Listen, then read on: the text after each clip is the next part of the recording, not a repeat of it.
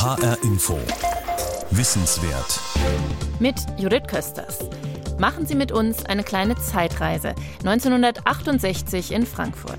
Vor 50 Jahren war die Stadt am Main neben Paris und Berlin eine der Hauptstädte des Protests. Wie Beteiligte die Studentenunruhen erlebt haben, welche Stimmung damals herrschte und wie die Proteste eskalierten, das schildert Ihnen jetzt Alexander Göbel in seinem Feature Revoltenstimmung in Frankfurt. Da haben Sie mich. Und zwar genau hier. Ist hier die Tribüne. Das war der SDS, das war die Delegiertenkonferenz 68. Das waren Leute vom SDS-Vorstand.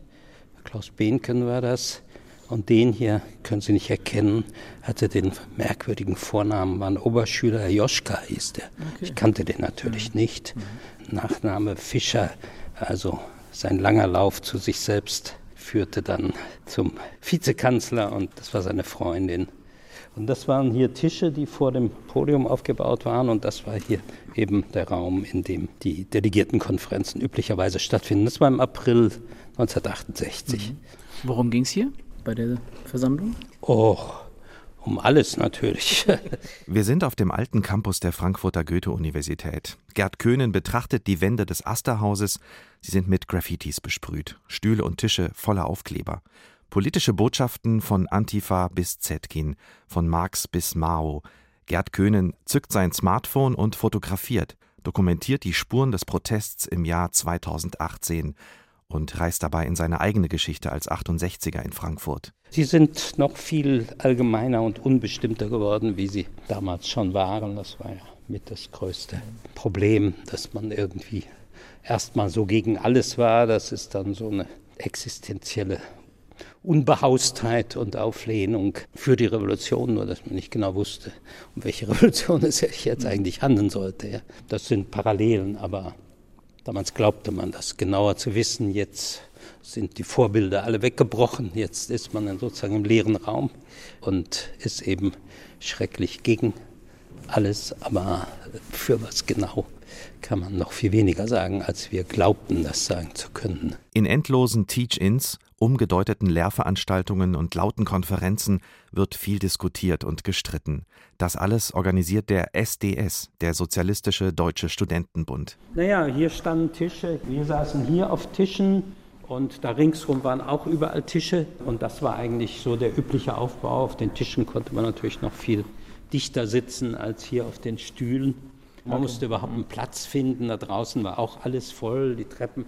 Man hörte ja nicht die ganze Zeit zu. Mhm. Es war ja nicht wie heute ein Parteikongress, so jetzt kommen wir zur Abstimmung, sondern äh, das war ja irgendwie alles auch ein Kommen und Gehen. Das heißt, es gab keine Struktur bei diesen Sitzungen? Nein, nein. Mhm. Die Strukturen bildeten sich eben über die Matadore raus. Mhm. Ja, es gab irgendeine Tagesordnung, ja, aber dann hier, hier zur Tagesordnung ja. und wildes Gestikulieren, wenn er dann sich nicht durchgesetzt hat, ging er beleidigt raus mhm. und es war ein sich theoretisch selbst organisierendes Chaos, wobei es dann oft zum Schluss überhaupt nicht klar war, was eigentlich beschlossen worden ist. Und wer dann eigentlich wirklich Delegierter war von was, war auch nicht wirklich feststellbar. Gerd Köhnen, der gebürtige Marburger, ist 24 Jahre alt, als sich der Frankfurter Campus verwandelt ins Lagezentrum der außerparlamentarischen Opposition.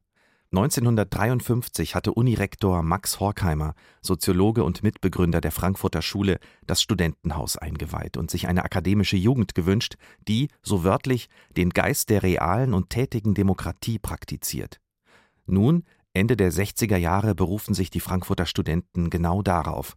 Auch Gerd Köhnen, der für sein Politik- und Geschichtsstudium gerade nach Frankfurt gekommen ist. Das waren hier so die Hauptorte. Also der Campus natürlich da drüben die Mensa. Das Mensa-Gebäude wurde auch als Versammlungsort benutzt oder eben hier fanden dann die Delegiertenkonferenzen oder sonstige Konferenzen über irgendein bestimmtes Thema statt. Und dann da drüben im Institut für Sozialforschung, das liegt alles hier in einem Radius von 100 Metern im Grunde, da spielte sich ein Großteil des Aktionismus 68 ab natürlich der Hörsaal 6, mhm. da oben der große Hörsaal. Ja. Der legendäre Hörsaal 6, in dem Theodor W. Adorno über Ästhetik sprach. Frankfurt wird neben Paris und Berlin zu einer Hauptstadt des 68er Protests. und Gerd Köhnen, der bis heute als Autor den Ursprüngen des Kommunismus und der Idee der Weltrevolution nachgeht, war mittendrin. Noch am 2. Juni 67 war er in den SDS eingetreten. Es ist der Tag, der eine ganze Generation geprägt hat. Während des Scharbesuchs in West-Berlin wurde der Student Benno Ohnesorg vom Polizisten Karl-Heinz Kurras erschossen. Es war ein buchstäbliches Erweckungserlebnis. Man dachte, das ist der Beginn von etwas ganz Schrecklichem. Das war nur der erste Schuss. Sie müssen bedenken, es war eben immer schon Notstandsgesetze, NS-Gesetze. Ja, es war immer der Faschismus mhm. gleich um die Ecke. Und sie üben fleißig für ein neues 33. Und wie die Sprüche so hießen, wer hat uns verraten? Sozialdemokraten. Bezog sich alles auf 33. Man lebte in gewisser Weise fast auch mehr in der Vergangenheit wie in der Gegenwart. Dass der Faschismus wiederkehren oder vielmehr nie wirklich vorbei sein könnte, ist eine Schreckensvorstellung, die damals die linke Öffentlichkeit beherrscht. Der Stern-Kolumnist und Historiker Sebastian Haffner schreibt nach der Erschießung von Benno Ohnesorg wörtlich von einem systematischen, kaltblütigen Pogrom, begangen von der Berliner Polizei an den Studenten. Theodor W. Adorno, aus dem Exil zurück und tätig als Philosoph am wiedereröffneten Institut für Sozialforschung, muss bei Kuras an einen KZ-Wärter denken. Mit ihm sei die Auschwitz-Generation am Werk. Es ist das zentrale Lebensthema Adornos. Nie wieder Auschwitz, nie wieder Krieg. 1966 hatte er gesagt: Die Forderung, dass Auschwitz nicht noch einmal sei, scheint mir die allererste an Erziehung. In Frankfurt gibt es nach Benno Ohnesorgs Tod die ersten Demonstrationen und Sit-ins. Die kritische Theorie der Frankfurter Schule, die Schriften von Max Horkheimer und Theodor W. Adorno liefern die gesellschaftskritischen Texte dazu. Die einzige wahrhafte Gegenkraft gegen das Prinzip von Auschwitz wäre Autonomie, also die Kraft zur Reflexion, zur Selbstbestimmung und auch zum Nichtmitmachen. Seit 1966 regiert in der Bundesrepublik eine große Koalition mit dem früheren NSDAP-Mitglied Kurt Georg Kiesinger als Bundeskanzler und bereitet die Notstandsgesetze vor. Während Generalstaatsanwalt Fritz Bauer die Frankfurter Auschwitz-Prozesse weiter vorantreibt, zieht die rechtsextreme NPD bei den Kommunalwahlen 1968 in den Römer ein. Gründe, um sich zu politisieren, um zu protestieren, um nicht mitzumachen, gibt es also genug, auch in Frankfurt.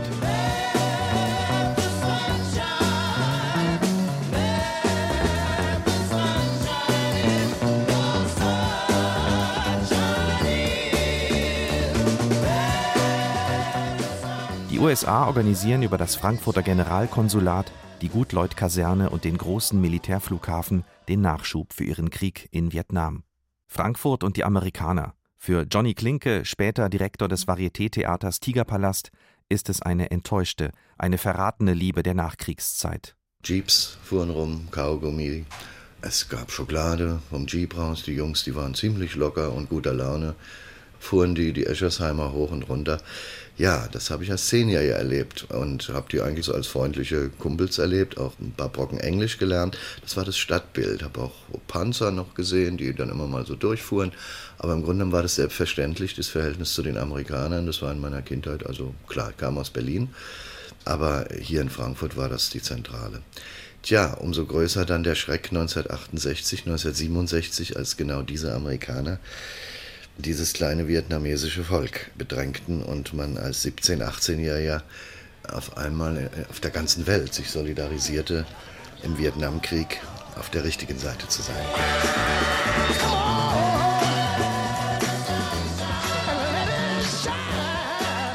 1968 wird Frankfurt zu einem Biotop des Nonkonformismus. Hier gedeiht eine atemlose Revolte. Der Bundesvorstand des SDS macht jeden Abend Versammlung im Keller des Kolbheims am Beethovenplatz. Zwischen Bier, Schnaps und Zigarettenqualm liefern sich der Adorno-Schüler Hans-Jürgen Krahl, der Regisseur und TAT-Spielleiter Klaus Peimann und andere heftige Debatten. Im Heidi Loves You Shop gibt es Musik, Hippie-Utensilien und Drogen.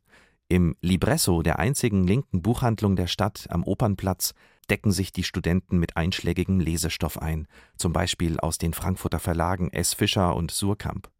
Das TAT, das Theater am Turm und die städtischen Bühnen spielen eine wichtige Rolle. Frankfurt war damals ein Zentrum natürlich dieser gesamtgesellschaftlichen Unruhe. In dem Sinne hat äh, Frankfurt auf das Klima der ganzen Republik ganz erheblich ausgestrahlt. Ich würde sagen, es war eine Gärungssituation dieser späten 60er, 70er, frühen 80er Jahre und äh, Frankfurt war einfach ein Zentrum davon. Die wirkliche revolutionäre Solidarität mit der vietnamesischen Revolution besteht in der aktuellen Schwächung und der prozessualen Umwälzung der Zentren des Imperialismus selbst. Anfang des Jahres 68 eskaliert eine Demonstration vor dem US-Konsulat im Frankfurter Westend.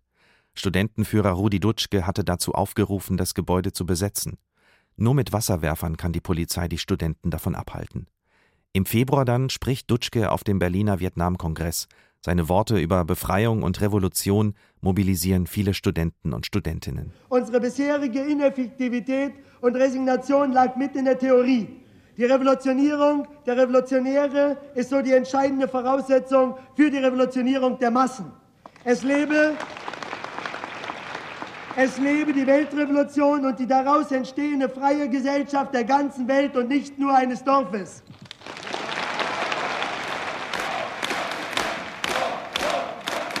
Das Thema Vietnam dominiert im Frühjahr 68 alles. Das Fernsehen liefert erschreckende Kriegsbilder mitten ins Wohnzimmer. Als Rudi Dutschke Ende Februar am Frankfurter Flughafen festgehalten wird und nicht öffentlich sprechen darf, liefern sich Demonstranten schwere Straßenschlachten mit einer gummiknüppelnden Polizei. Zu heftigem Streit kommt es auch am 20. März an den städtischen Bühnen bei der Uraufführung des Stücks Der Vietnam-Diskurs von Peter Weiß. Reporter für den Hessischen Rundfunk ist damals Elmar Gunsch. Wie auf ein geheimes Kommando hin wurden Vietcong-Fahnen entrollt, ein Megafon zum Einsatz gebracht und nachdem der Hausherr, Generalintendant Harry Buckwitz, die allgemeine Unordnung geordnet hatte, stand der freien Meinungsäußerung aller Anwesenden nichts mehr im Wege. Sie müssen diskutieren lernen. Ja. Sie glauben, Sie können diskutieren. Sie haben keinen Schimmer. Wer hier zuerst aggressiv wurde, das waren doch Sie.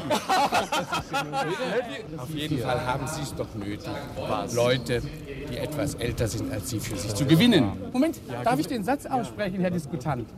Leute für sich zu gewinnen, die etwas älter sind. Ja, und da müssten sie dafür eine gewisse Form finden. Und die suche ich seit Wochen und Monaten. Radios laufen, Platten laufen, Filme laufen, TVs laufen, Autos kaufen, Häuser kaufen, Möbel kaufen. In der Nacht vom 2. auf den 3. April 1968 brennen zwei Kaufhäuser auf der Frankfurter Zeil. Die Studenten Gudrun Enslin, Andreas Bader Torvald Broll und Horst Söhnlein scheinen damals inspiriert von einem Flugblatt der Kommune 1. Darin wird ein Zusammenhang hergestellt zwischen einem verheerenden Kaufhausbrand in Brüssel im Mai 1967 und den Napalm-Bombardements der USA in Vietnam. Das Flugblatt gipfelt in der Frage, wann brennen in Berlin die Kaufhäuser? Tatsächlich brennt es in Frankfurt. Sascha Stefan Rülow bietet in Frankfurt Stadtführungen an zu den Spuren der RAF. Der Proll, der Söhnlein, der Bader, die Enslin kamen hierher und haben gesagt, wir schauen einfach mal, wie das so am Tag läuft. Wir laufen da den ganzen Tag die Zeilen hoch und runter und gucken uns an, wo gehen die Leute konsumieren, was machen die. Und haben sich eben den Kaufhof vorne ausgesucht. Ein Bild, weil der sieht heute eigentlich genauso aus.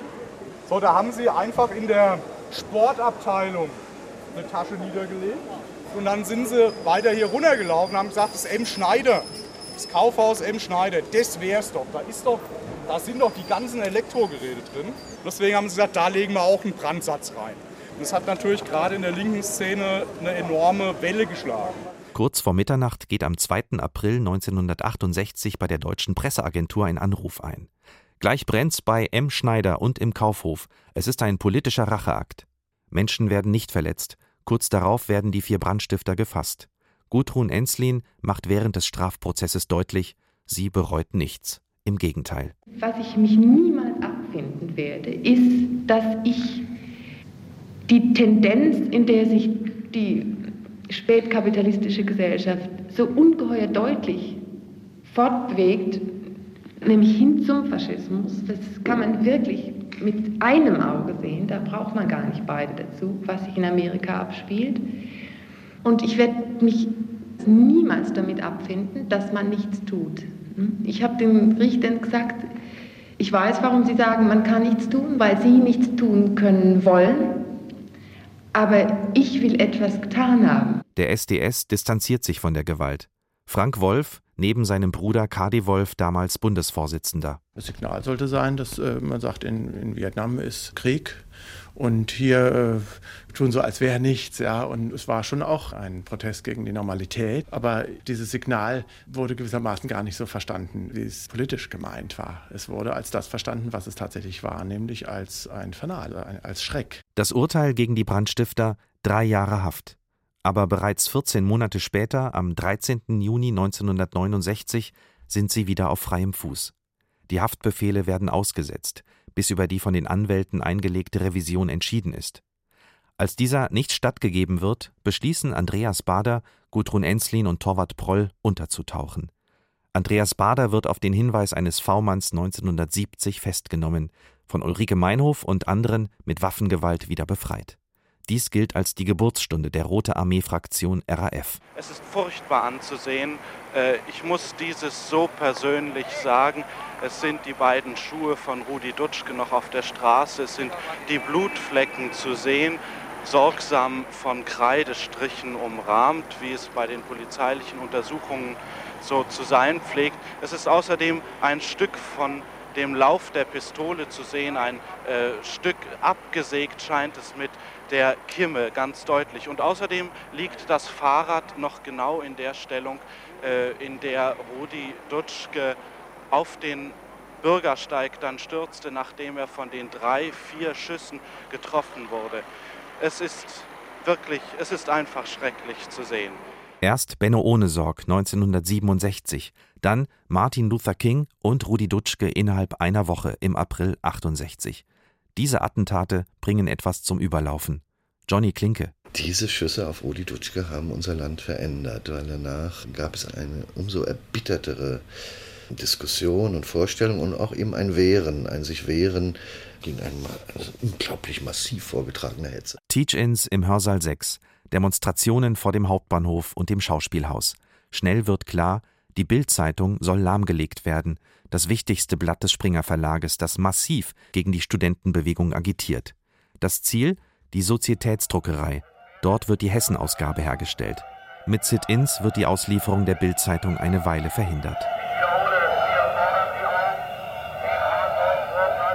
Doch berittene Polizei und Beamte mit Knüppeln auf der einen Seite, Flaschen und Steine auf der anderen lassen die Proteste eskalieren.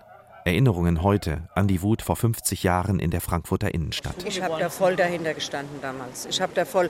Heute denke ich ein Stück weit anders. Also diese Radikalität würde ich natürlich überhaupt nicht mehr befürworten. Aber damals war das unser Denken. Sonst wäre ich nie mit dem Kinderwagen und mit meinem Säugling in diese gefährlichen Situationen gegangen.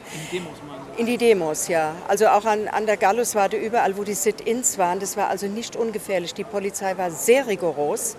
Mit den Pferden sind sie drüber. Bundeskanzler Kurt Georg Kiesinger meldet sich im Radio zu Wort. Ich weiß, dass manche von Ihnen härtere Zusammenstöße bewusst provozieren wollen. Ich warne Sie vor den dann unvermeidlichen Folgen, für die Sie die Verantwortung tragen müssten.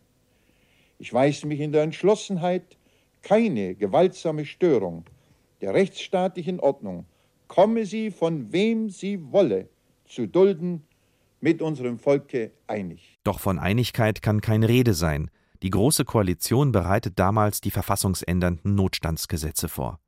Mit ihnen sollen im sogenannten Spannungsfall Grundrechte wie das Postgeheimnis und die Berufsfreiheit eingeschränkt, die Bundeswehr auch bei inneren Unruhen eingesetzt werden können. Viele sehen darin einen Angriff auf die Demokratie. Hans-Jürgen Krahl, der Frankfurter Student und Adorno-Zögling, den viele den Robespierre von Bockenheim nennen, spricht am 1. Mai auf der zentralen Kundgebung des DGB auf dem Römerberg. Regierung und Bundestag versuchen uns einzureden, die Notstandsgesetze träfen nur Vorsorge für die Demokratie in Notzeiten. In der Tat, die Notstandsgesetze treffen Vorsorge, aber Vorsorge für einen neuen Faschismus, Vorsorge für Zwangs- und Dienstverpflichtung für Schutzhaft und Arbeitslager. Die Notstandsgesetze, sagt man uns, ergänzen das Grundgesetz. In Wirklichkeit sind sie das Grundgesetz einer zur Zwangskaserne abgeriegelten Gesellschaft. Während der Bundestag in Bonn in zweiter Lesung die Vorlage berät, rollt eine Protestwelle über das gesamte Land. Am 15. Mai wird die Frankfurter Universität bestreikt. Es gab heute Vormittag an der Frankfurter Universität keine ordentlichen Lehrveranstaltungen. Seit halb acht waren alle Eingänge der Universität durch Eisenketten, Baumaterial und Studentengruppen gesperrt. Widerstand und Meinungsfreiheit sind in Deutschland unbekannt.